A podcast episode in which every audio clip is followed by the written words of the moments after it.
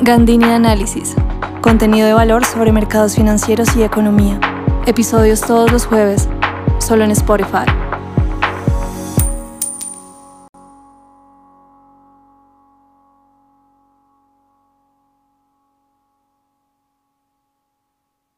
Hola y bienvenidos a un nuevo episodio de Gandini Análisis. En el episodio de hoy quiero hablar un poco de tres fuerzas que creo que son cruciales, en especial ahora en diciembre, el salario mínimo, el desempleo y la reforma pensional. Son tres temas que están surgiendo. Pues no están surgiendo, algunos han estado por ahí rondando, pero, pero ya en diciembre, digamos, empezamos con la tradicional discusión de la mesa de negociación del salario mínimo. Adicional a eso tenemos propuesta de reforma pensional del gobierno Petro y pues por detrás obviamente los datos de desempleo que son cruciales, digamos que todos hacen parte y tienen implicaciones para el mercado laboral, entonces creo que vale la pena entender cómo uno, cómo están relacionados, cómo las decisiones de un lado afectan el otro y qué, qué características también estoy viendo en esto. Empecemos con lo primero. Uno de los elementos importantes en el esfuerzo del gobierno que me parece clave es reducir la indexación de bienes y servicios al salario mínimo. Es decir, el ajuste del salario mínimo no necesariamente es el mismo de la IPC puede ser del IPC puede ser más alto, normalmente tiende a ser un poco más alto por efectos digamos, de cálculo de, la productividad aparte del, del, IPC, pero en las metodologías digamos que el resultado es que termina siendo algo más alto que el IPC. El de este año pues fue eh, bastante más alto con 10% a inicio de 2022, pero em, lo, que, lo que empezamos a notar digamos siempre es eso. Entonces, no indexar algunas cosas al aumento del salario mínimo busca también controlar un poco la inflación, ¿no? Porque el precio, entonces ya ajustelo por IPC y no ajustelo por salario mínimo, por la variación del salario mínimo, quiere decir pues que, por supuesto eh, está reduciendo, bien sea mucho o poco, pero por lo menos está reduciendo menos de, de lo que sería, en teoría. Pero también existen otros que no se pueden cambiar, como el impacto digamos, el, el, efecto que tiene el aumento en seguridad social. Todo se hace en función del salario mínimo, todos esos pagos y aportes se hacen. Y eso, digamos, más adelante, digamos, vamos a hablar un poquito de cómo, de cómo esos aumentos en costos, por supuesto, también afectan la generación de empleo, por lo menos la generación de empleo formal. Que es formal es como la clave, empleo formal es como el concepto clave de fondo que va a estar en esta discusión. Todo lo que vamos a estar hablando. Ahora, la inflación de octubre fue 12.22, una sorpresa negativa, es algo que no se puede obviar en esta discusión y aunque en realidad la inflación de noviembre que se publica el lunes será la más el referente más fuerte, pues ya también estamos esperando, de acuerdo a la encuesta de Desarrollo, la encuesta de opinión eh, financiera, se espera un 12.34% para noviembre y un 12.36% para cierre del año. Si no hay ninguna sorpresa negativa el lunes. Entonces, em, en ese contexto de alta inflación, pues se vuelve un reto también, porque la idea del salario mínimo es que no pierda poder adquisitivo. Es más, por ley no puede quedar debajo del IPC. Entonces, eh, del IPC, digamos que la referencia normal es el de, el de noviembre, porque pues diciembre no sale. Entonces también estamos, también están tratando de cuadrar un IPC que se ajuste precisamente a, eh, a un perdón, un salario mínimo que se ajuste a un IPC que no ha salido. Entonces, pues normalmente termina siendo algo, algo como, como ver esto. De todas formas, estamos hablando que noviembre y octubre son, van a ser datos, y sea el de noviembre de 1234 va a ser históricamente alto. Entonces esto pues por supuesto pone, pone una presión muy muy fuerte sobre, sobre la decisión de qué se va a hacer con esto. ¿No? Cómo, cómo se van a decidir el salario mínimo y demás. ¿Qué debe pasar? En el cronograma de tiempos, el 15 de diciembre debe haberse definido un salario mínimo en la mesa de negociación. Si no se define para el 15, se, puede, se vuelven a reunir y tienen máximo hasta el 30. Si el 30 no se define nada, el presidente lo hace por decreto, que ha pasado muchísimas veces. Entonces, digamos que eso es referente al salario mínimo, es lo que tenemos en la mesa, digamos que, que es lo que se está hablando y se está viendo. Entonces, hay que ver, hay que ver cómo eso nos eh, terminan esas discusiones, pero hay que entender que sí tenemos un, un componente importante ahí a tener en cuenta y es la seguridad social, todos los aportes y demás, y los costos de nómina se suben cuando se ajustan los salarios mínimos. Si un salario muy, muy alto, un, un ajuste muy, muy alto podría desincentivar la creación de nuevos puestos de trabajo, o al menos formales, para, por los costos que traen para, para los empleadores, y eso pues obviamente genera, genera un problema y que más adelante vamos a ver algunas conexiones. El la segunda pata de esta discusión, que tiene tres patas, tiene el salario mínimo, la reforma pensional y el desempleo. La segunda pata es la reforma pensional, de la que se ha manifestado el gobierno ya, digamos, como en sus primeros bosquejos de lo que va a ser, que hablan de tres pilares. El solidario, que es un salario mínimo para personas que no alcanzan una pensión, es decir, eso hay que pagarlo, sí o sí. Entonces, un salario mínimo para todo el mundo que no alcanzó pensión. Eso hay que entender que es un peso adicional sobre el, sobre el sistema. Segundo, el contributivo. Personas hasta cuatro salarios mínimos contribuyen a colpensiones. Y después de cuatro salarios mínimos se va al tercer pilar, que ya son los fondos privados.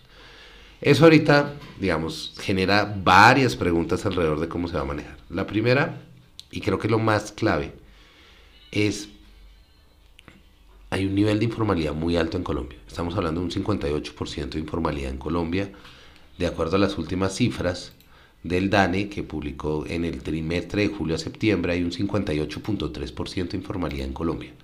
Lo que quiere decir que todo este esquema para pagar a todo el mundo, que es el 100% de las personas que envejecen, se basa en el 40% de personas que aportan, porque los informales no aportan. Entonces ahí el primer problema que uno tiene es un esquema que se basa en los pagos presentes, perdón, en, los aportes presentes para pagar eh, las pensiones y demás, estábamos hablando que ya entró con déficit. Si voy a pagar 100% de la población y tengo 40% que aporta, pues tengo un 60% volando. Por supuesto, de base, aquí no es una discusión de que nadie, de que, de que la gente que no aporta no va a tener pensión. Eso no tiene que ver acá. Lo que estamos, lo que les estoy diciendo es cuál es un hueco en términos de sumas y restas que tiene, que tiene el sistema. Todos los adultos mayores deberían tener derecho a una pensión, derecho a descansar, derecho a tener una vida más tranquila. De acuerdo, eso, eso no está en discusión. La forma es cómo lograrlo de una forma que sea también fiscalmente responsable. Porque eso tiene varios componentes ahí y hay que, hay que ver cómo llegar a esa meta. Y el primero y más claro que debería atacarse es cómo reducir la informalidad y lograr que más gente aporte. Aporte mucho, aporte poquito, aporte lo que sea, pero aporte. Porque es que el asunto es ese, ¿no? Estamos cargando mucho eso. Adicionalmente, hay otro componente, y que es un componente que falla este, este modelo, y es cuando se hacen no los fondos pensionales, no los fondos privados que invierten, sino eh, los fondos como colpensiones, ese esquema, ¿qué es lo que hace? Pues básicamente funcionaba cuando habían muchos más jóvenes que personas mayores. Entonces lo que hacía es que todos los jóvenes que iban aportando pagaban las pensiones de las personas mayores. Lo cual tiene mucho sentido. Uno dice, listo, ahí, ahí funciona cuando los jóvenes se vuelven, nos volvamos mayores. Bueno, ahí me sumé a los jóvenes. Eh, la idea es que pues también nos van a pagar a nosotros y todo está muy bien. Claro que sí, eso funciona muy bien cuando teníamos economías mucho más jóvenes. ¿Qué quiere decir eso? Nuestras poblaciones. Cuando nuestros abuelos tenían 12 hermanos, nuestros papás tenían 6, ahora nosotros tenemos uno, dos o tres hijos o no tenemos hijos. ¿Qué empieza a pasar eso? Entre cada vez las familias son más pequeñas, hay menos niños, las poblaciones se van envejeciendo. Entonces, este esquema de pagos ya no funciona tan bien. Y ahí va mi pregunta de, pues entonces, Colpensiones no podría volverse un fondo que invierta también. Puede ser público, pero que invierta. Porque hay que sacarle rendimientos a, esos flujos.